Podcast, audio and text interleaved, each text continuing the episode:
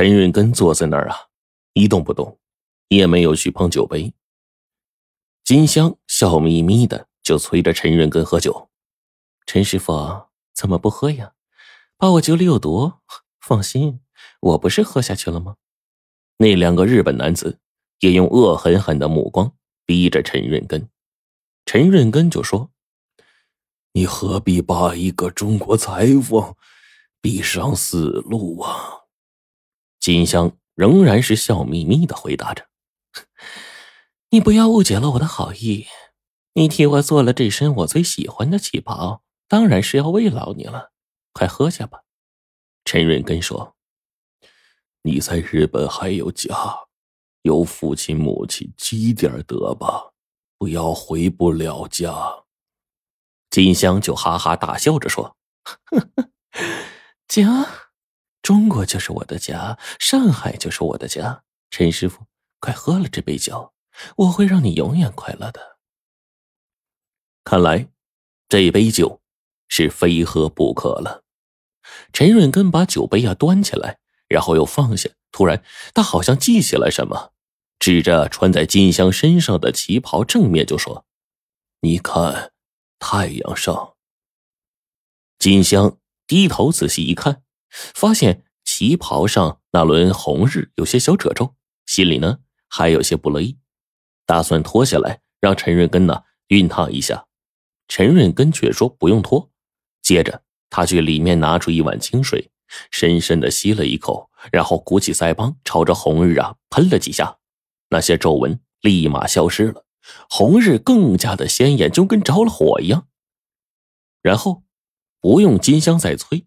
陈润根举起酒杯，一口气就喝下去了。金香仍然是笑眯眯的看着陈润根，陈润根眼前的金香慢慢变成了面目狰狞的女魔。他肚子一阵剧痛，没过个一两分钟就跌倒在地上，痛苦的翻滚着。金香对在地上翻滚的陈润根就说：“在上海滩。”我绝不允许有第二个女人穿你亲手做的旗袍，所以，对不起了，你只能在上海滩永远消失。我再告诉你，我喝了酒为什么不中毒？小小的聪明，你该想得到。痛苦万分的陈润根，怒睁着充血的双眼，用生命中最后的一丝力气回应着金香的阴险恶毒。你，你的报应就在眼眼前。说着就不动了。报应，中国人真迷信。我在中国做了那么多年，报应了吗？金香都笑疯了，穿着旗袍，捂着双手，奔出了陈记旗袍店，一路的狂笑着。第二天晚上。百乐门大舞厅宾客云集，灯光灿烂，穿着红衣服的乐队奏着一支又一支哀乐般的日本歌曲。金香穿着陈润根缝制的富士山樱花红日大海的旗袍，果然在众多的女宾客中独立枝头，又被男宾客众星捧月。他兴奋的鼻尖都不住的淌着细汗。可是，就在金香。被一个日本人邀请跳舞的时候，跳得如痴如醉的时候，大厅中突然有人尖叫着：“看金香的旗袍！”在变幻莫测的灯光中，金香后背的旗袍上清楚的显现出了“日本人滚出中国”七个黑体字，镶在了黑色的边框内。这突然出现的情况。让主宾席上喝着茶，嗑着瓜子，悠闲的欣赏着金香那身漂亮的如云雾里的五彩霓裳和她优美迷人的舞姿的日本侵华司令部和宪兵总队等等重要头目，个个跟中了邪一样，一时间反应不过来，呆坐在那里一动不动。整个大厅的人都发现了这个情况，所有客人都吓得鸦雀无声，只有还在疯狂跳舞的金香全然没有察觉，以为是他今天的独特风姿把所有参加舞会的宾客给征服了。一个日本副司令最早醒悟过来，歇斯底里的说：“快把金香身上的旗袍扯下来！”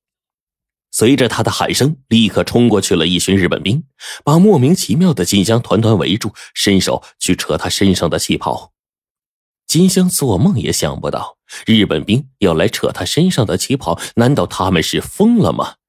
可是就在他尖叫挣扎的时候，突然一股火光冲天而起，旗袍的正面红日起火，霎时间他被烧成了熊熊的火球，怎么也扑不灭。惨叫声响彻在百乐门的大舞厅，这场舞会顿时陷入了混乱。日本侵华司令部宪兵队等重要头目气的是瞪眼跺脚，哇哇直叫。金香被送到了医院，没几天就结束了罪恶的生命。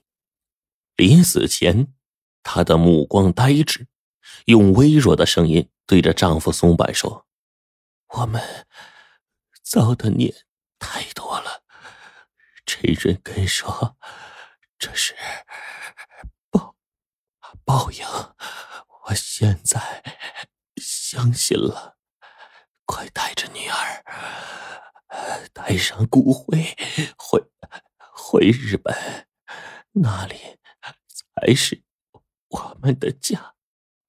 这次百乐门事件之后，上海的老百姓传说旗袍王陈润根做的旗袍太神奇、太厉害了。居然在舞会上扫尽了日本人的嚣张气焰，也惩罚了坏事做尽的金香。而上海的日本女人像是旗袍恐惧症一样，很长时间不敢穿中国裁缝做的旗袍。是的，陈润根用他的智慧和仇恨，替义女金玲、徒弟阿生的妹妹，还有大东方纱厂被害的许多姐妹，都报了深仇大恨，讨还了血债。那么金香穿的旗袍为什么会出现“日本人滚出中国”这几个字呢？为什么会在日本兵去扯金香的旗袍的时候，旗袍上的红日突然变成了熊熊的火球呢？原来，这是陈润根在替金香缝制那身旗袍的时候，用极细的金属丝精心绣成了“日本人滚出中国”七个黑字，隐藏在面料的里面。而这些金属丝是陈润根用药水处理过的，在舞厅强烈灯光的照耀下，在旗袍上一一显现了。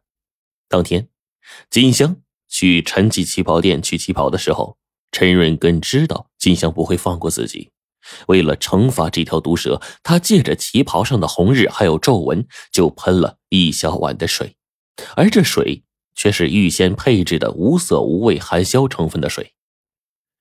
那轮红日也是陈润根用极似的金属丝秘密的绣成的，把它夹在了两片丝绢的中间，喷上这小半碗的药水。如果是遇上强光连续刺激，能够瞬间产生高温而变成火球。这是金香不听陈润根的警告，咎由自取。最后还要交代的是。陈润根缝制的旗袍啊，什么花鸟鱼啊、露珠这些装饰图案，为什么会动起来呢？那是因为他在配色和针脚上动了脑筋，利用人的视觉差，只要旗袍或人的眼光啊稍微晃动，它们就会鲜活的灵动起来。至于旗袍上梅花、樱花散发出的幽香，花绣活了，人的嗅觉就产生了误导。半年之后。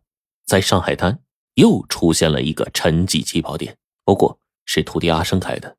他也明白了师傅那天为什么赶他走，是担心他鲁莽行事也死在金香的手里。他怀着对师傅深深的敬意和怀念，继承了师傅的精湛手艺。